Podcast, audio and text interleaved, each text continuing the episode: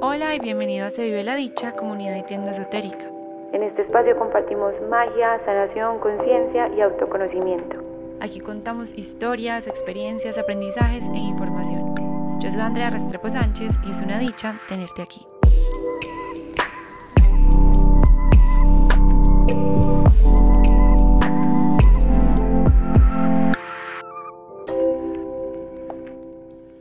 Hola a todos, estoy muy emocionada por este episodio. En esta ocasión tenemos de invitada a Salome Gómez Upegui.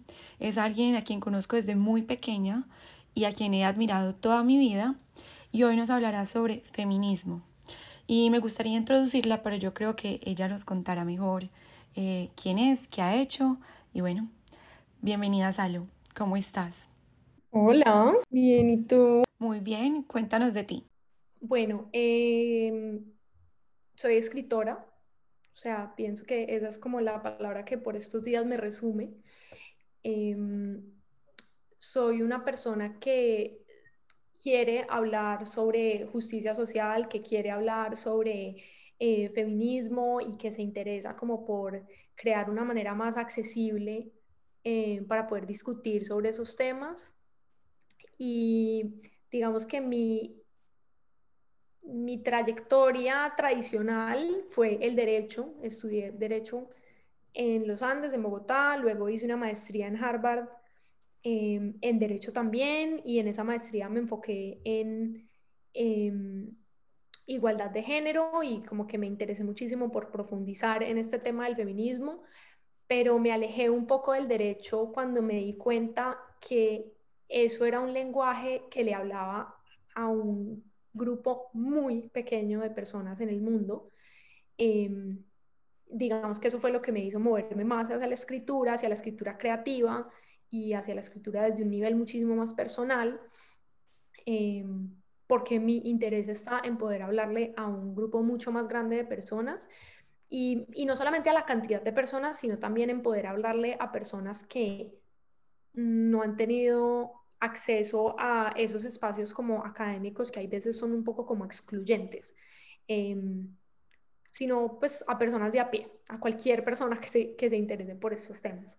Wow, maestría en Harvard, ¿cómo llegaste allá? O sea, ¿cómo lograste eso, Salo? ¿No es demasiado teso pasar? Es demasiado teso pasar, pues sí, sí es demasiado teso pasar, creo que muchas veces he minimizado como el nivel de ese esfuerzo y la verdad sí, fue algo súper grande, fue algo pues muy emocionante cuando pasó, casi me muero cuando me enteré, mejor dicho, mis papás lloraron. Y pues eh, enloquecida, pero de alguna manera creo que también llegué allá como para darme cuenta de que aunque llegara a la universidad más tesa, aprender en el lugar supuestamente más teso sobre derecho, de todas maneras quería algo más. Pero siempre ha sido así. Salo siempre ha sido, desde que la conozco y aquí pues contando que Salo y yo fuimos súper amigas chiquiticas de que me iba cada ocho días a dormir a su casa. Salo siempre fue una mujer que quería más y más y más y más. Además, una mente súper brillante, podía con todo.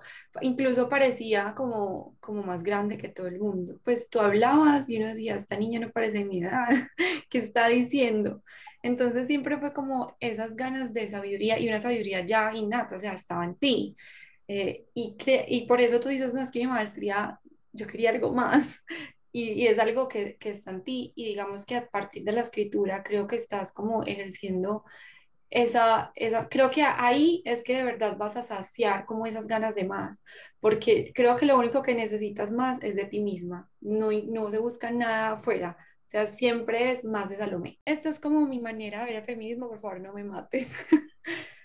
Em, he sentido y desde como todo el tema de la sanación he observado y he conocido personas que ven todo el tema del feminismo muy fuerte porque han tenido experiencias demasiado grandes en su vida que las han llevado a eso, ¿me entiendes? Como traumas o parejas o incluso desde el padre o de la madre también ver una posición un poco más sumisa que llevan a las personas a tomar esa polaridad porque a veces siento que es tan fuerte que se van a extremos muy muy grandes y es como desde sucesos en su vida que los llevaron a eso. Incluso también puede pasar que es de vidas pasadas y cargan como con eso desde su nacimiento, ¿me entiendes? Nacen como con esa fuerza gigante de querer defender el feminismo a todo dar, ¿cierto? No sé cómo sea el tipo de feminismo que tú hablas, defiendes, explicas, enseñas, porque sé que has hecho cursos. Eh, y yo digo, wow, me parece súper admirable, yo me considero una persona ni feminista ni machista, yo trato como de estar en el punto medio, porque también he conocido personas, eh, en caso pues hombres, que se han visto como muy afectadas por esta situación sin hacer como mucho al respecto, ¿me entiendes? Como que terminan pagando los platos rotos de lo que uno tiende a generalizar, ¿cierto? Sigo como abogada del diablo. Bueno, eso es como una de las maneras de ver la situación, ¿cierto? La otra es que siento que las mujeres, y lo escribí ahorita en el post que puse, que siento que últimamente las mujeres nos estamos masculinizando demasiado. ¿Qué quiere decir eso? La energía masculina es la que todo el tiempo está como dando y, y pues como dando todas las cosas para el hogar, ¿cierto? Y, y, eso significa que las mujeres estamos todo el tiempo en función de crear, crear, crear, crear, dar, dar, dar y abastecernos de absolutamente todo. Buscamos una figura eh, al lado nuestro un poco más femenina porque nosotros nos sentimos capaces de todo y más. ¿Y qué pasa? Uno también tiene que entender que la energía femenina tiene que estar presente en uno y eso se trata de recibir. Y, y recibir es, es entender que el otro también tiene pues como la oportunidad de darle a uno cosas y no cosas no solamente materiales, sino hacerle favores o contemplar o eso. Pero como últimamente nos estamos masculinizando tanto por toda la historia frente al tema del machismo, siento que estamos dejando de un lado el aceptar ese recibimiento que debería ser natural, ¿me entiendes? Em, creo que no sé cómo es el tema del feminismo en tu, en tu cabecita, por así decirlo, pero siento que hay muchas mujeres que cuando se apegan tanto al feminismo rechazan muchísimas cosas que también hacen parte de como tal el feminismo. Ya no sé, hasta ahí llego. Entonces lo voy a coger por partes porque creo que dijiste muchas cosas importantes y en verdad quiero resaltar que esto que tú piensas no solamente lo piensas tú, lo piensan demasiadas personas y por eso mi filosofía frente al feminismo siempre ha sido como volver al principio, o sea, tenemos que ponernos de acuerdo frente a una definición del feminismo, por ejemplo, que no implica que es el opuesto del machismo. O sea, cuando estamos hablando de feminismo no estamos hablando del antónimo del machismo, porque el feminismo no pretende ni tiene la intención de que las mujeres asumamos el rol que los hombres tradicionalmente han asumido en la sociedad. Ok. Entonces voy un paso más atrás. Digamos, para mí, mi definición favorita del feminismo es una que tiene una autora súper chévere que se llama Bell Hooks que además creo que a ti te encantaría porque tiene como un montón de elementos de espiritualidad súper interesantes. Em, y ella dice que el feminismo lo único que pretende es acabar con el patriarcado. Y yo sé que esa palabra patriarcado es como una cosa que a la gente le produce como de todo, todo el mundo hace como rolling eyes, inmediatamente la escucha como, ay, patriarcado, eso ni qué quiere decir, pero es importante como nombrar las situaciones para poderlas abordar. Y el patriarcado a lo que se refiere es, como tú bien lo estabas diciendo ahorita, a un sistema social en el que lo masculino siempre tiene más valor que lo femenino. Un sistema social en el que le damos más importancia a todo lo que, vuelvo y lo repito, es masculino que a todo lo que es femenino. Si tú ves en esa definición, yo en ningún momento he utilizado la palabra hombres y mujeres no es una conversación de que las mujeres estamos en contra de los hombres o que las mujeres nos vamos a vengar de los hombres o es que los hombres son los malos del paseo. Y ahorita que tú me decías, es que siento que algunos hombres pagan los platos rotos de otros. Sí no. ¿Por qué? Porque digamos, todos los hombres, por el simple hecho de ser hombres, en el tipo de sociedad en el que vivimos, cuentan con ciertos privilegios que las mujeres no tenemos porque en el tipo de sociedad que vinimos que, en el que vivimos, lo femenino, o sea, lo que las mujeres encarnamos tradicionalmente, es visto como menos valioso. Voy más allá. hay hombres que encarnan cualidades femeninas, ¿cierto? Sí, 100%. Y la mayoría de hombres que encarnan esas cualidades femeninas son vistos como débiles, menos valiosos, cuestionables, maricas y todo este otro tipo como de insultos y conceptos que lo que están haciendo es quitarle ese valor a esas características que consideramos tradicionalmente femeninas, ¿cierto?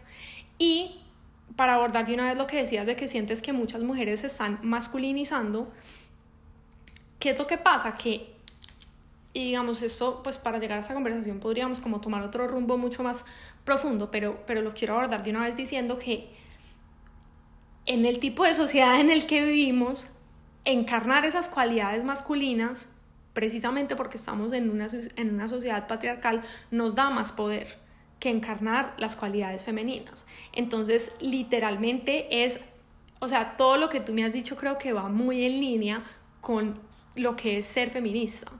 Y a mí me pasa demasiado que hablo con muchas personas que me dicen, yo no soy feminista ni machista, como tú me lo decías ahorita, pero cuando de verdad discutimos lo que esas personas piensan, resulta que no, sí son feministas. Lo que pasa es que tienen de pronto una idea incorrecta de lo que es el feminismo. Y eso no es tu culpa, ni es que, está ni es que esté mal que pienses así, sino que más bien yo creo que ahí tenemos una tarea dentro del feminismo de realmente volver a las definiciones y permitir que la gente se entere mejor de qué es lo que estamos hablando cuando estamos hablando de feminismo. Y una última cosa te digo es muchas personas entonces dicen, pero entonces ¿por qué se llama feminismo? ¿Por qué no lo llamamos humanismo? Para que haya una claridad de que lo que queremos es una especie de balance, de lo que, de lo que queremos es darle igual cantidad de poder a todas las personas sin importar el género con el que las personas se identifiquen, porque eso es lo que al final del día queremos. Y es una, una razón muy sencilla, y es que no vivimos en un patriarcado hace un año, ni 10 años, ni 100 años vivimos en una sociedad patriarcal hace muchísimo más tiempo que eso. Entonces, esa historia lo que ha generado es una deuda con la reivindicación de lo que es femenino y de las cualidades femeninas y en últimas de los derechos de las mujeres. Entonces, si el feminismo no se preocupa también por saldar esa deuda y por reivindicar esos derechos de las mujeres, no vamos a hacer la tarea bien hecha, porque es tapar el sol con un dedo, pretender que porque todos los seres humanos deberíamos tener los mismos derechos, entonces no vamos a reconocer las desigualdades que existen. Sí existen desigualdades y las mujeres sí están en una situación em, menos privilegiada que muchos hombres y las mujeres sí tienen que enfrentar unas situaciones muy complicadas por el simple hecho de ser mujeres. Y un movimiento que realmente se preocupe por alcanzar la justicia para todas las personas tiene que reconocer esa desigualdad para finalmente poder llegar a un plano donde todos estamos em, jugando con las mismas reglas, por decirlo así. Ok. Ahí yo tengo una pregunta y como para irnos a un tema quizás más básico y yo ya aquí como con lo que me acabas de decir, siento y entiendo que entonces sí soy una persona feminista, solo que de pronto el tema ha estado tan cargado como de tanta discusión y fuerza que yo tiendo como a alejarme un poquito porque siento que se genera como una pelea, una rivalidad en la que yo no entro porque me da maluquera, incluso me da maluquera en el estómago. es súper difícil de explicar. Pero entonces yo sí me considero una persona feminista hasta el punto tal en el que yo entiendo que mi energía femenina es también recibir, ¿cierto? Adoro mi energía masculina y, y siento que es muy fuerte en mí, pero mi energía femenina lo que quiere decir es, digamos que si yo, así, con el título de feminista, yo diría, yo como mujer me merezco que, el hombre sea caballeroso y que me invite a cosas, porque eso para mí también es el feminismo. No sé hasta qué punto el feminismo es que la, es la igualdad total de que yo puedo tener mis cosas y no tengo por qué darle al otro ni estar esperando del otro tanto. Eso ya sería como un tema un poquito básico, como para entrar ahí más en, el, en la discusión. Súper válido, sí, mira, es muy charro porque esta pregunta de la caballerosidad surge en todas mis clases con la mayoría de las personas con las que hablo sobre este tema. Mm, entonces, bueno, primero quiero hablar de esto que estás diciendo eh, sobre el tema de recibir, que me parece muy importante. Yo creo que empezamos a entrar en un terreno un poquito complicado cuando asumimos que por el simple hecho de ser mujeres o por el simple hecho de ser hombres, tenemos esas obligaciones de dar o de recibir.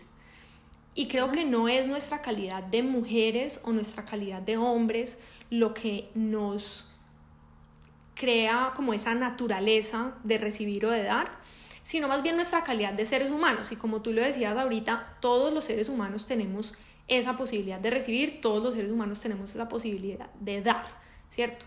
Em, entonces, lo, con lo que hay que tener como cuidado o donde el feminismo yo creo que prende como un poco una alarma es cuando uno cree que porque una persona es una mujer, entonces tiene este, este camino predeterminado en su historia de vida. ¿Me entiendes? Eso es lo que empieza a, tornarse muy complicado. Lo mismo que cuando es un hombre, porque es interesante, el feminismo también es relevante para los hombres. ¿Por qué? Porque si lo que nos preocupa es que el género determine el camino que va a tener nuestras vidas, pues también muchos hombres sienten muchísima presión por ser, por ser siempre los que están dando, los que están trayendo el dinero a casa, los que tienen que ser los fuertes, los que nunca pueden llorar y no, porque no pueden, digamos, como encarnar esos otros aspectos de la experiencia humana. Entonces, no es que haya un problema en sí con recibir o con dar. El problema no es con esas características ni con esas cualidades. El problema es cuando nos atamos a un deber ser rígido por unas preconcepciones que tenemos de lo que es el género que son unas preconcepciones realmente culturales. O sea, no. Y, y, muchas veces la manera en la que esto se defiende es, no, es que eso es lo natural. Lo natural es que las mujeres se queden en la casa eh, cuidando a los niños y lo natural es que los hombres trabajen, ¿cierto? Pero no es lo natural, es simplemente lo cultural y todo lo cultural se puede cambiar. Todo lo cultural puede evolucionar a otro, a otro nivel o, o a otra manera de pensar. Ahora, yo entiendo tu preocupación y lo que tú decías ahorita de que ah, voy a atar ya esto con la idea de lo de la caballerosidad. Pero entonces eso quiere decir que una mujer, para poder ser feminista y poder ser igual que los hombres, entonces no puede recibir y más bien eh, siempre va a ser ella la que abra las puertas porque ella no va a permitir que nadie le abra las puertas, por decirlo así. Y yo diría, no, nada que ver. 100% no. ¿Por qué? Porque el problema con la caballerosidad es cuando estamos pensando o esperando o tenemos una expectativa de que los hombres se comporten de cierta manera por el simple hecho de ser hombres. Una situación muy diferente es que tenemos la idea de que todos los seres humanos deberíamos comportarnos con decencia. Entonces, si a mí un hombre o una mujer me abre la puerta, perfecto, yo recibo ese gesto de amabilidad y lo recibo con amor, ¿cierto? Pero mira lo problemático que es cuando yo estoy con una pareja, pues estoy en una relación heterosexual, tengo una pareja hombre eh, que no me abre la puerta y yo me molesto porque digo, es que él me tiene que abrir la puerta, porque es que los hombres em, decentes abren la puerta. Ahí viene un tema de expectativas y de creencias, porque tú dices, es todo lo cultural, pero es también como en nuestra familia nos criaron y qué creencias pues tomamos de ellos. Y es muy teso, no sé, dime tú cómo, cómo se está haciendo hoy en día o qué labor haces tú para que tanto mujeres como hombres, porque mira que es algo que también es muy fuerte en mujeres, tumbemos esas creencias y gracias a tumbar esas creencias es que podemos como cambiar la perspectiva. A mí, a mí me pasó demasiado cuando me fui del país, pero no todo el mundo tiene la oportunidad de irse del país experimentar eso. Allá era una cosa totalmente diferente. Colombia todavía tiene demasiado marcado todo este tema del patriarcado, por no decir, por no llevarlo al machismo, sino el patriarcado. Entonces, tumbar esas creencias, ¿cómo se podría hacer? Digamos uno cómo empieza. Yo pienso que el primer paso para poder hablar de feminismo es, digamos que dentro del feminismo eso se denomina como la elevación de la conciencia. Y pienso que es algo además súper lindo para todos los temas que tú tratas y como todos los temas que te interesan, porque a mí siempre me ha parecido, digamos que, por ejemplo, el mindfulness, que es una cosa que a mí me, me encanta, y el feminismo son, son dos caras de la misma moneda, porque es como esta idea de que... Eh, mirar a nuestro alrededor y ser realmente conscientes de lo que está a nuestro alrededor versus pasar por la vida como en un estado de anestesia em, en el que no me estoy dando cuenta de cuáles son los patrones que tengo a mi alrededor. Y cómo se eleva la conciencia o cómo, me, cómo empiezo como a abrir los ojos ante esa realidad, pues es, es complicado porque primero, oh, mentiras, no es complicado, no, es que sea complicado, pero, pero hay un elemento que es como el, el único obstáculo que veo yo y es la voluntad de cada quien. O sea, yo no puedo obligar a nadie a entender el feminismo o a querer llamarse feminista. Tiene que haber esa voluntad de la persona de querer entender mejor de qué se trata el tema, de estar dispuesto a abrir la mente, porque es que el feminismo de verdad que destruye casi todos los patrones culturales que nos enseñaron desde que somos chiquitos, especialmente nuestra cultura. Nos pide como, o sea, nos pega como una zarandeada. Entonces, eso es muy miedoso porque obviamente lo que uno quiere es estar en su zona de confort, obviamente lo que uno quiere es no cuestionar eh, la dinámica familiar que tiene, no cuestionar la dinámica que tiene con su papá o con su hermano o en su propia pareja, porque es mucho más em, reconfortante, digamos, en el momento poder estar en una situación en la que no, pues yo, yo no sé si eso está bien o mal, pero eh, es socialmente aceptado, entonces sigo por ese camino. ¿Entiendes? Y lo que el feminismo te pide, de alguna forma, es despertar. Y despertar a veces duele porque me, confronta con todo, con todo eso que, me da susto cambiar. Em, entonces, como para responder más directamente a tu pregunta, ese primer paso que es la elevación de, de conciencia requiere una voluntad de la persona y si ya está la voluntad, literalmente lo único que tiene que hacer es empezar a leer al respecto y, no tiene que ser leerse pues el segundo sexo de Simone de Beauvoir, o sea, no estoy diciendo que tenga que leer pues filosofía profunda feminista, pero eh, sí por lo menos educarse un poquito más frente a qué se trata el feminismo eh, y ver cómo puede ir aplicando esas ideas en su propia vida. Si tú pudieras definir el, el feminismo aquí como de manera breve, ¿cómo lo definirías? Retomaría la, la, definición de Bell Hooks, que es mi definición favorita, y es que el feminismo es un movimiento para acabar con la dominación patriarcal. Ok, y en palabras más simples. sí, te lo juro que un montón, es que incluso... O sea, perfecto. cuento desde mi, desde mi experiencia de vida, para mí yo vivo en un matriarcado del berraco. Entonces, y no por mal. O sea, vivo en un matriarcado y así lo he visto. Y he visto siempre en mi casa que tanto mi mamá como mi papá aportan. Entonces, el tema del patriarcado para mí, siento que es claro, pero muchas veces puede tenderlo, pues puedo tenderlo a sentir diferente desde la experiencia que he tenido como tal. Me parece espectacular que me hables de eso del matriarcado y quiero ponerle como un pin, un segundo para que lo hablemos en un, o sea, hay que tocarlo, es obligatorio tocarlo, más como para el público como paisa y antioqueño, porque yo sé que esto es un tema demasiado grande para nosotras. Em, pero bueno, o sea, para, simplificar esa definición del, del feminismo, entonces te diría que es un movimiento que pretende que lo masculino nunca tenga más valor que lo femenino. Listo. Ahora hablemos del matriarcado porque es una cosa demasiado importante. En estos días estuve dando una charla también una, con unas personas de Medellín. Una pelada me dijo lo mismo. Me dijo, pero es que en Medellín hay demasiadas familias matriarcales donde es la abuela o la mamá la que dice cómo se hacen las cosas. Y eso es súper interesante porque si tú te pones a ver o sea, yo me acuerdo de tu mamá y, y, me parece que tu mamá sí es un, un o sea, es un caso súper bacano porque es, o sea, mejor dicho, muy pocas personas en Medellín pueden decir que tienen una, un modelo femenino como el que tú tuviste con tu mamá. Em, pero, pero en general esa idea del matriarcado, yo siento que, no sé cómo más ponerlo, pero lo que se me viene a la mente es como, es una especie de cortina de humo. ¿Por qué? Porque voy a hablar del caso de mi familia en particular. Mi abuela, la mamá de mi papá, también ella es la líder de su familia, o sea, en su familia de nueve hijos, 50 personas en total, o sea, 30 nietos, se hace lo que ella diga. Pero ella en sí encarna ideales absolutamente machistas. O sea, ella es la persona más machista de toda la familia.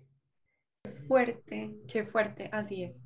Entonces, mira lo interesante, tenemos la creencia de que las mujeres cuando tienen poder, entonces no pueden ser machistas, pero eso no es verdad, porque es que esto no es una cosa otra vez de hombres contra mujeres, es una cosa de creencias particulares contra otras creencias que son más constructivas y menos destructivas. Entonces, las mujeres también podemos encarnar esas creencias y lo que pasa en los matriarcados antioqueños es que son mujeres con esas creencias que lo único que hacen es reforzar esas creencias desde su rol de mujeres. Dios mío. Entonces no, hay, no, no es una situación realmente feminista. Para nada, pero para nada. Y, uy, no, estoy como en shock porque es, o sea, es, verdad, es verdad. Y, y, no entiendo por qué entonces las mujeres, en vez de ponernos en la posición feminista como tal y aún así defender nuestras cosas y poner orden y demás, tomamos como esa actitud también machista. Creo que desde que nosotras a nuestra edad hemos podido como darles a nuestros padres un poquito como de, de información y otra perspectiva al tema, ellos han cedido. Pero si no fuese por este como cambio que nosotros estamos teniendo, seguiríamos en lo mismo. Y creo yo, como complementando lo que la pregunta que te hacía, que es un tema también de conocerse y conocer la historia familiar. Hay que como entrar demasiado en todas esas raíces para también entender si uno sí está portándose bien frente al tema de, del feminismo y no portarse bien, sino si uno sí está entendiéndolo como tal, porque mira que es muy común el no entenderlo y rechazarlo por no entenderlo, porque era algo que me pasaba a mí y fue cuando me sentí aquí a hacerte esas preguntas. Ahí entraría a preguntarte otra cosa, Salo, y es, ¿qué te llevó a ti a amar tanto este tema del feminismo e incluso trabajar y escribir un libro sobre él. Pues Andrea, y sí como lo decías tú al principio, pues ni calcada la historia del tipo de mujeres que, que terminan volviendo, yo, lo digo como feministas de profesión, les digo yo. Em, a ver, a mí lo que me pasó, y de pronto voy a hablar un poquito como de mi contexto. Sí, claro. Yo estudié en un colegio romano católico apostólico.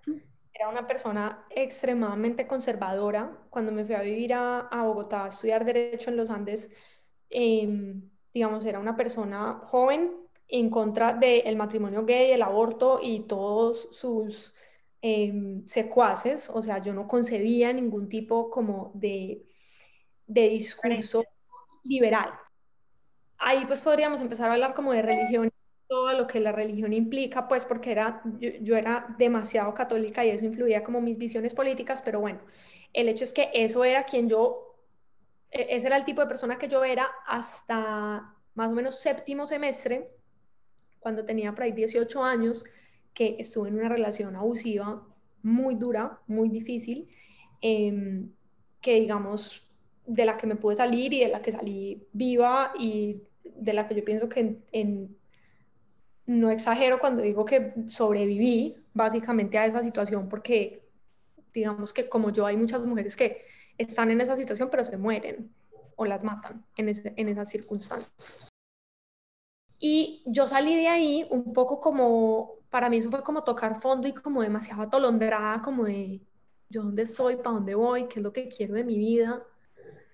Eh, y me pasó una cosa demasiado chistosa, yo siempre, o sea, como que la manera en la que yo me volví feminista, a pesar de ser abogada y de tener como todos estos entornos académicos súper intelectuales y no sé qué, fue por Beyoncé.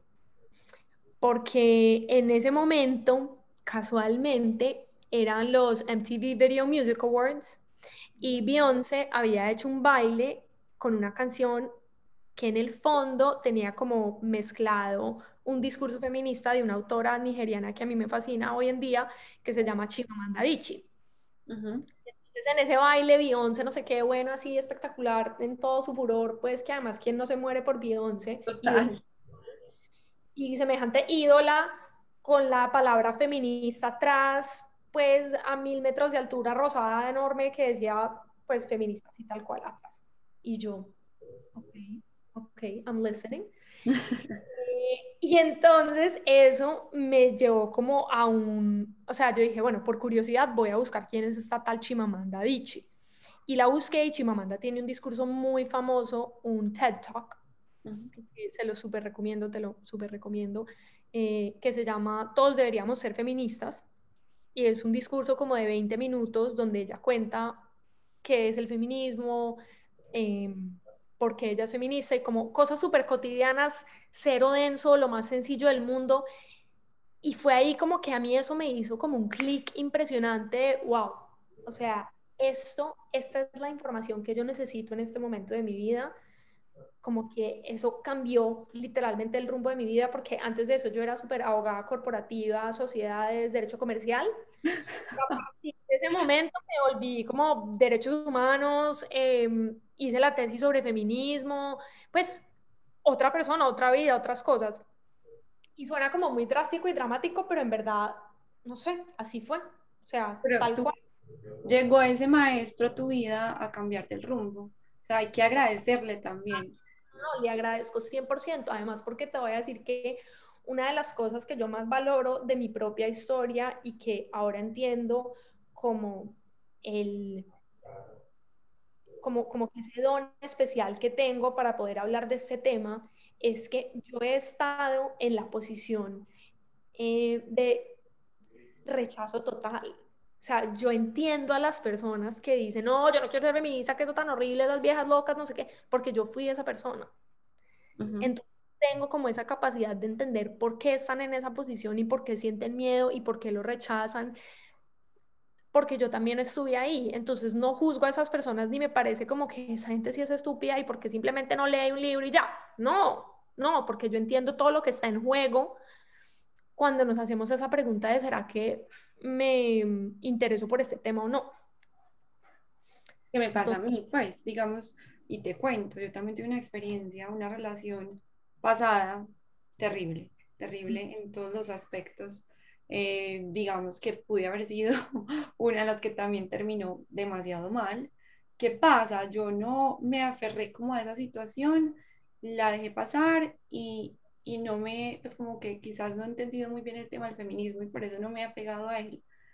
Pero ahora que lo entiendo y que tú me cuentas tu historia, también digo, yo por qué no le di la oportunidad a este tema entrar a mi vida y sanar un montón de cosas que quedaron en mí a partir de esa relación y que he tratado pues también de no permitirlas más en mi vida y trato todo el tiempo, pero aún así lo experimenté en carne propia y fue demasiado fuerte y es como el límite máximo que uno puede soportar como mujer. Y, mira que aunque tuve la experiencia, no he tenido como esa chispita que tú sí dijiste, no, yo sí me voy por este lado y yo sí lo defiendo a todo dar. Y nos pasa a muchas, pues. Pero es que, ¿sabes qué? O sea, bueno, ahí pienso dos cosas. La primera es que, pues, no todas las personas que se identifican como feministas o que pueden llegar a identificarse como feministas, necesariamente tienen que ser apasionadas por el asunto, ni ser como las primeras que hablan, o sea, no tienen que ser de profesión, de nuevo, ¿no? O sea, no. Pues o esa es mi manera personal de pensarlo. Pero por otro lado, y esto es un tema del que yo de verdad me he preocupado mucho por hablarlo porque siento que no se habla lo suficiente cuando hablamos de feminismo, es que la barrera del miedo es demasiado grande. O sea, lo que hay entre la posibilidad de llamarse o no feminista es un miedo de un nivel, o sea, de unas proporciones que son muy difíciles de describir. Porque es que desde que tú naces, especialmente en nuestra sociedad, todo el mundo y todos los mensajes que están recibiendo te están moldeando para que tú seas una mujer adecuada, ¿sí? Para que tú seas una buena mujer y no hay nada más anti adecuado que abrazar la palabra feminista. O sea, eso para las personas que a nosotros nos preocupa su aprobación, para las personas que queremos tener en nuestras vidas porque las amamos y porque nos preocupa lo que opinan y etcétera, etcétera, normalmente suele ser el tipo de cosa que se volvió feminista, o sea, se enloqueció. O sea, voy a perder a esas personas. O sea, se van a afectar las relaciones más importantes de mi vida.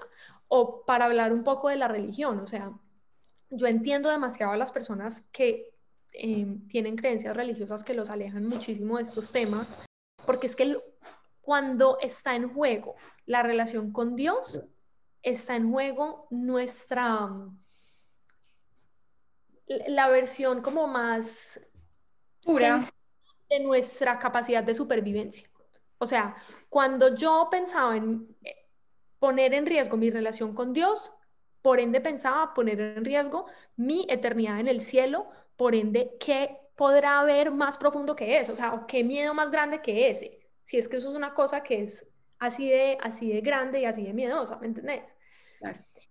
Entonces, yo pensándolo en ti o en todas las otras personas que sí, que han pasado por situaciones difíciles, pero aún así no se atreven a llamarse feministas o aún así le han tenido han tenido distancia del asunto, yo entiendo eso perfectamente, porque es que así está diseñada la cosa. Ya eso no es así de gratis, es, es, es normal porque pues así... Incluso yo creo que quizás sí lo he cogido, pero lo he no disfrazado, sino que lo he tomado como por otro rumbo y es todo este tema espiritual, porque obviamente tiene su razón de ser, o sea, yo no creo yo la dicha solo porque hay que rico tener un negocio y bla, bla, bla. No, también, también a partir de experiencias muy fuertes en mi vida que me llevaron a buscar una sanación y yo creo que el feminismo también debe ser visto como una sanación, sanar todas esas creencias, tumbar todo eso que nos ha hecho daño a las mujeres durante muchísimos años y mirarlo desde otra perspectiva y tratar de acoplarlo como a nuestra vida y, y, a través de eso sanar, porque son un montón de heridas que vienen cargadas de generación en generación y que si uno no les pone un pare, obviamente continúan por siempre. Y si tú, por ejemplo, algo que si no sé si quieres tener, tener hijos o no, es como la razón principal de uno decir, corto estas cadenas que he venido arrastrando durante muchísimo tiempo y aquí digo, no, este es el cambio que quiero poner. Entonces, ahora gracias a ti lo analizo y digo, yo sí he hecho un trabajo hacia eso. No es que esté camuflado, pero sí le he puesto otro nombre y de la manera que sea, sí he defendido mi feminismo. Y antes no me consideraba una persona feminista, pero hoy sentada aquí me estoy dando cuenta que sí. 100%, Andrés, 100%. Además, es que, o sea, al hacerlo a través de la plataforma que tú lo haces y utilizando el lenguaje que tú utilizas, le llegas a otro tipo de personas y eso es válido también, ¿ya? Porque es que una cosa que puede pasar dentro de, yo también, esto es una frase en la que he estado pensando mucho últimamente, y es que, digamos, los feministas no nos quita lo humanas, ¿no? Entonces, dentro del feminismo también se han cometido errores y hay muchos juicios también, ¿no? O sea, y la gente por eso también hay veces le tiene miedo al, al movimiento y como al concepto de las feministas, porque también hay como unas supuestas expectativas de lo que es ser una feminista adecuada. Y para mí eso está mal, o sea, no, no hay una manera adecuada de ser feminista. A, y, y, y B, no podemos ser nosotras las que repliquemos esos patrones que tanto hemos criticado. Salo, ahí poniendo como para que la gente se, se sienta un poquito identificada con lo que viven en su relación de pareja, tú que ya estás casada, digamos que cómo es una relación de pareja como la tuya, en la que tú dices, yo me considero feminista y mi esposo lo acepta así, lo respeta. Un ejemplo básico de lo que es ser una mujer feminista y casada hoy en día para ti? Bueno, obviamente ya me acabaste de decir que no hay una manera perfecta de hacerlo, que cada quien tiene sus matices y es obviamente como el tema de la espiritualidad, que por uno ser espiritual no va a tener rastas y se va a tirar pues a cantar, no sé, lo que le quieran poner, no, cada uno tiene sus formas. Pero si tú pudieras decir algo que sea una relación de pareja en el que se respete todo este tema del feminismo, ¿qué bases podría tener? Bueno. Em, tantas cosas quiero decir. A ver, organizo mis pensamientos. Pero mira, una de las cosas más importantes es que yo creo que desde el principio de mi relación, antes de estar casada, em, yo he sido demasiado honesta con mi pareja. Como que yo nunca le he escondido quién soy. y él ha tenido muy claro yo quién soy y cuáles son mis, o sea, qué, qué son las cosas que me duelen, que, por las que quiero luchar, pues, o sea, no, no a nivel personal, sino más bien como ese, ese rol que yo quiero tener como público frente al feminismo. Eh, y siento que aún así elegimos casarnos, entonces, pues digamos que él sabía lo que, a lo que se estaba metiendo, por decirlo así. Pero a nivel personal, hay demasiados escenarios de machismo, demasiados. Y lo pongo así de claro porque también creo que la gente piensa, ah, entonces cuando ya uno decide llamarse feminista, entonces ya se desapareció el machismo. Entonces, pues ya, ya es una relación feminista 100%, lo máximo. No, creo que Jorge y yo todo el tiempo nos damos cuenta de que entramos en dinámicas machistas, pero lo que es espectacular de mi esposo, y se lo digo a él todo el tiempo que, o sea, le admiro eso demasiado, es que él tiene la capacidad de abrir la mente y como de procesar información nueva y decir, sabes qué, antes pensaba eso, pero ahora pienso aquello. O sea, él no le da miedo como cambiar lo que dijo antes. Entonces, te voy a poner un ejemplo, el típico ejemplo de las parejas. Al principio, cuando estábamos recién, que nos fuimos a vivir juntos, como que entramos en esa dinámica en la que yo era la que siempre trapeaba y yo era la que siempre barría y él no, pues porque él hacía otras cosas y entonces él se la pasaba todo el día en el trabajo, pero un día yo dije como, ¿qué, qué es esta mierda? O sea, no puede ser que yo llamándome feminista y este man lo esté haciendo eso y eso y eso. Entonces nos sentamos a hablarlo, no sé qué, y me di cuenta que una de las razones por las que eso era así era porque nunca habíamos tenido una conversación al respecto. Entonces, él venía con las expectativas culturales, yo venía con mis patrones también y dejamos que eso, digamos, se manifestara como se manifestara sin importar a quién le doliera qué. Todo eso para decir que para mí el acto como de feminismo más claro que se ha manifestado en mi relación es la capacidad de hablar las cosas y de poder, tener como una conversación em, clara con mi pareja, de decirle, mira, ¿sabes qué? Me da mierda tener que ser siempre la que lave los platos y la que trapee y la que barra, pues vos tenés que asumir una parte de ese rol. Y él decirme, pues pucha, ¿sabes que Yo no me había dado cuenta de que eso era así, pero ahora que me di cuenta, vamos a hacer las cosas de una manera diferente. Y listo. Digamos, por, por lo más cotidiano. Sí, claro cambió y ahora es de una manera distinta. Pero te voy a decir otra cosa de, que, que para mí es, y esto va mucho en cuanto a lo del tema de recibir y creo que es como una conversación también muy importante. Cuando yo me gradué de la mm, maestría, em, nosotros nos fuimos a vivir a Seattle un año porque mi esposo iba a hacer una subespecialización, él es médico, entonces, bueno, eso se trabaja demasiado y tienen una vida pues un poco intensa. Entonces, bueno, yo me fui a Seattle y yo no tenía trabajo y además no tenía ni idea qué era lo que quería hacer con mi vida y ahí me di cuenta que quería escribir. Em, no sé si ya dijimos eso en, hablando de mi background, pero yo soy abogada, pero ahora me estoy dedicando a escribir. Relacionado con el, temas de derecho, hay veces, pero la verdad es que yo no soy abogada en el sentido tradicional de la palabra, a pesar de que estudié para eso, hice una maestría y todo. El hecho yo estaba en la situación de mi esposo paga todo. Yo tan feminista y tan mantenida, pensaba yo para mí misma. Y era una cosa que me daba una vergüenza y como que me daba una angustia y pensaba, ¿qué opinará tal autora que a mí me encanta? Si supiera que esta es mi vida, qué oso, tan hijo de madre. O sea, como que me llenaba de toda esta angustia al deber ser versus la realidad. Y mi esposo siempre me decía como que, ¿qué importa? Pues como que aprovecha esta oportunidad, como que hoy por ti, mañana por mí, pues eso no se trata de que es porque yo sea hombre o seas mujer, sino que se trata de que en este momento vos estás en una situación particular de tu vida y yo en otra.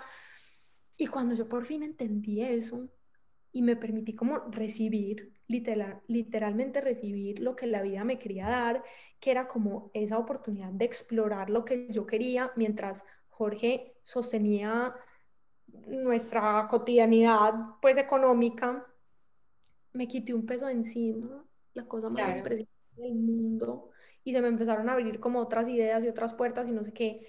Y como que últimamente me daba la tarea de hablar de eso y como de quitarle la vergüenza a ese tema, porque tampoco quiere decir que porque yo soy feminista o esté en una relación feminista, entonces yo tenga que cambiar unas cadenas por otras. No, no, no, de eso no se trata. Se tiene que tratar es de vivir la vida en el máximo nivel de libertad posible. Creo que eso resume como el tema, tratar de vivir la vida en el máximo, ¿cómo era?